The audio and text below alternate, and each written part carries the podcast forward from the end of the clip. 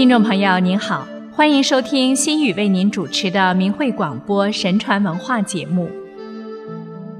古语云：“人间私语，天闻若雷；暗室窥心，神目如电。”凡做昧心事、欲瞒人者，都是在掩耳盗铃。因为天理制约着一切，报应只在早晚。为人处事，切不可违背良心，需时时心存天理，才能得到天地神明的护佑。有人一提起因果之事便相信，从而自觉遵守道德，行善得福报；但也有的人因不信因果而给自己造下无端罪业，导致恶报。古籍中记载的这类事例很多，以警示人莫种恶因，要多种善因，才能去祸远灾，趋吉避凶。在这期节目中，我们举几个这方面的例子。先来讲一个诡诈取缔、触弄雷霆的故事。宋代时，朱熹在浙江台州地方为推官，清廉明察。治愈平允，百姓的是非曲直剖断明白，无一被冤者。但是后来有一次，黄岩县张李两姓争一块坟地，朱熹接到张李争地状词，各争为己产，是张是李一时难决。细阅张姓呈词，说祖上置产的簿上有一行写得明白。此地系某年某月所得，欲借石一方，埋在地下。朱熹于是叫来张李二人，吩咐道：“张姓簿上说有界石埋在地下，今我差人同到地头，掘开来看，如无界石，则地归于李；倘有界石，则地归于张。”二人于是跟差人同到地头，只见满地青草。食之有无，却难预料。当掘到三尺之外，果有界石一方，是张姓祖上所埋，上面刻的字早早有据，回复了朱熹。朱熹以此为据，就断归张姓。李姓不敢再争，张姓奉了官断，筑起坟来，将他祖父骨殖葬了。自葬之后，家道一直兴旺。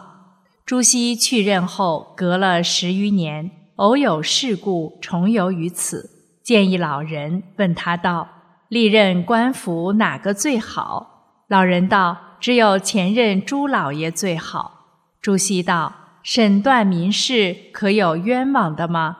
老人道：“事事决断平允，只有一件张李两姓争地的事，却断错的。”朱熹道。何以见得断错？老人道：“张姓要夺李姓的地，预先将块界石私自埋在地下，假造祖上制产簿一本，上写某地有石为记。哪知朱老爷差人掘见有石头，就断语了他。李姓有冤莫深。自葬之后，果然家业日隆。看来七心事，只要瞒过了关。”天也不来计较他了。朱熹默然走至这块地上，细细一看，果见山水环绕，是一块好地，日后富贵正可绵远。心上想到：若论地理，自然该发，只是天理上说不去。于是叫家人取出随身带的笔砚，在坟墙上写下十六个大字。此地不发，是无地理；此地若发，是无天理。写毕，置笔而去。该夜风雨大作，一声霹雳，把坟上打了一个大窟窿，棺木提出，撇在坟外，跌得粉碎。次日，远近观者纷纷而至，见墙上有此十六个字，都疑是雷公写的。后来才得知是朱熹自毁断错此案，题在上面的。张姓陡遭雷击，吓得不敢再葬于此，家道也日渐消散。人们议论说：到底天道难欺，神目如电。若非七心占这块地，何至葬后被击于雷公之手？这便如关圣帝君所言：“直心直受真福，巧计巧来祸殃。”这正是无福消受，天夺其算，皇天自然明鉴，千奇百怪的巧，生出机会来了此公案，警醒世人：凡事总凭心地为主，只有循天理。积德为善，才能后福无穷啊！再来讲一个造作恶孽，死遭明责。清代的朱柏庐一生好道扬善，丽品端方，生平不欺一人，不狂一语，人们都很钦佩他的人品。神明念他为人正直，有几次被阴司命叫去审理事件。朱柏庐每次审视时，都在朦胧睡去后，见有很多人到门前来迎接他，于是乘舆而往，来到一个大的衙门前，堂殿巍峨。再回顾自身，冠履袍服，两旁侍立着差役等众，有官吏呈上案卷，于是审理断案。睡醒后，并不轻易泄露于人。一天清晨。朱柏庐醒来后，连呼某人可怜，是一位原来认识的人。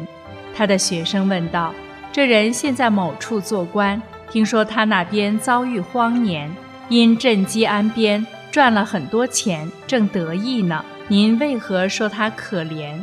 朱柏庐道：“正因为这件事，不久就有灭门之祸了。”学生问道：“何至于此？”朱柏庐说：“你想。”百姓遭了凶荒，流离困苦，朝廷令发米赈济，那地方官实心奉行，一家数口多领一斗两斗的米，就多延了三日五日的命，便可不致饿死。如今他蛮心昧己，只顾自身，该给两口米的克扣了一口，该给一担粟的克扣他五斗，设场施粥。逼迫大户捐米捐粮，开销公用。粥中或入冷水石灰，又限定一人一碗。还有到迟了吃不着的，白白的赶来忍饿，倒弄得死者无数。官府漠不关心，只愿死者多，食者少，便可多落几担米，多赚几万银子。这罪孽哪能不重？昨晚梦中见到一宗案卷。民官叫我判定画押，上奏天曹。我细阅卷宗，乃是倾倒赈米的官吏罪案，罪之轻重，照他亲道多寡为定。轻者暴死，重者灭门，贬入地狱中，转世为牛马，为猪狗。金某之罪，正犯极重一条，亲友帮办分着的，罪亦不免，不久就要勾到。故我深为叹息。地府有副对联，上联云：“阳间三世，伤天害理皆由你。”下联云：“阴曹地府，古往今来放过谁？”横批是：“你可来了。”我口某人的一家就有凶信到了。果然，隔了月余，传得信来说某人何家染了十疫，父子四五口。不上数日，相继而亡。学生试探朱柏庐的话，果然一毫不差。再来讲个渎职害民、损福折寿的故事。清代时，有一县城候补去江苏，委任他接替前任县城，管辖四个团镇。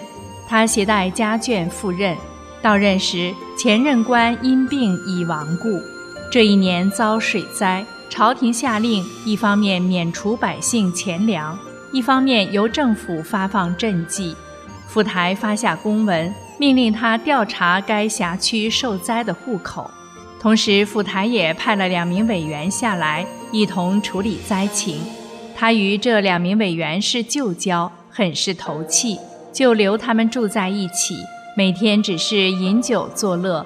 而把处理灾情的一切事务全部委托给保甲，乡董和团练去办，致使他们得以狼狈为奸、勾结舞弊、冒滥欺诈，从中渔利。受灾的贫苦百姓反而得不到一点实惠。不久，这位新任县城夫妇两人先后无机暴亡，委员中的一人回省出差，不到一月也死了。这位县城还不到四十岁，以前还没有过大过错，突然遭到这样的报应，人们都说这是由于他在这次赈灾中玩忽职守。涂炭受灾的苦难百姓造成的。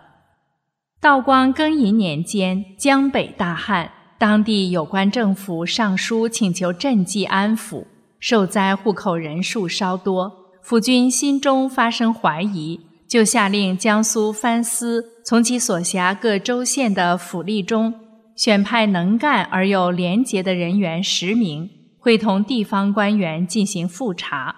被选参与这项工作的人都被认为是精干者，然而他们中大多都承顺府军的心意，在复查工作中刻意过严，受灾百姓并未普遍得到赈济，因而节省下来的赈款竟达上万。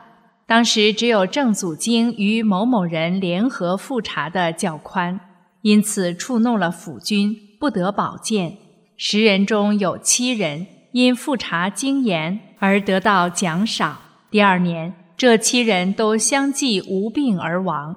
郑祖经因此前海运工作中有功劳，而从南汇县城被提拔为江都县令。他的一个儿子以孝廉而入中书省，与郑祖经做复查工作的某某一直安然无恙。可见为官立心行事，害民之事绝不可为。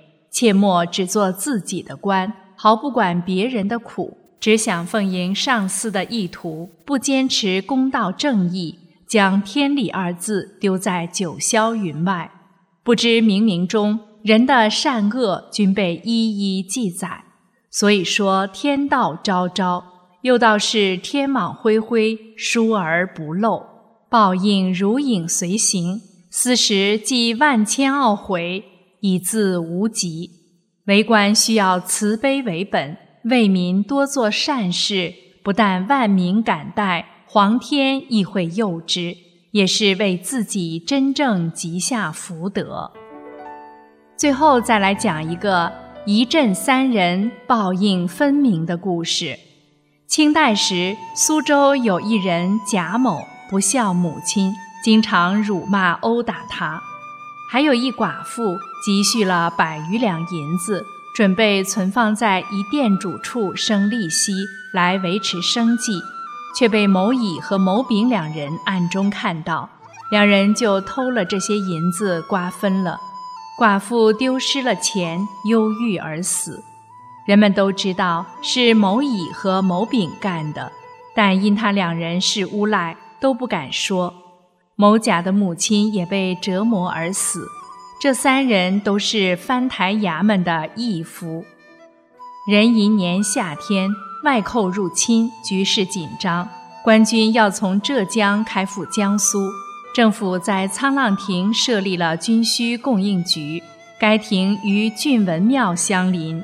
这一天，藩台有公事来到军需局，随行的执事、义夫等人。都分散在文庙前大树下暂歇。当时艳阳高照，万里无云。忽然间，黑云怒卷，狂风大作，雷电奔驰。霎时，一声炸雷闪过，甲、乙、丙三人同时被击毙在树下。有诗曰：“欧母偷银罪意高，恢恢天王总难逃。”居然鼎足同遭谴，文庙门前祭世曹。如此果报，可不凛然。知晓此事的人都说道：“人一举心动念，神明俱知，可见害人的恶因是重不得的呀。”常言道：“使心用心，反害其身。”以警示人，莫要贪图利己，谋害他人。干昧良心、伤天理的坏事，应替立因果，行善向善。见到了善，就如同怕落到别人的后面一样；见到了不善，就如同用手去探热汤一样的可怕。修到有善无恶的境界。自古以来，善恶有报是天理。传统文化告诉人们要敬天信神，重德向善，相信因果客观规律。任何时候都不能违背自己的良知，而当今中共却破坏传统文化，鼓吹无神论，强制给人们灌输反天反地、反人性、反天理的邪恶党文化，颠覆人们心中的良知理念，从人性的最根本处破坏人们的正信。使人因为不相信善恶有报而不计后果的行恶，导致道德败坏，社会乱象丛生，天灾人祸不断。只有回归天理、道德和良知，才是做人最重要的，才能得到上天的护佑，个人和社会才会有美好的未来、光明的出路。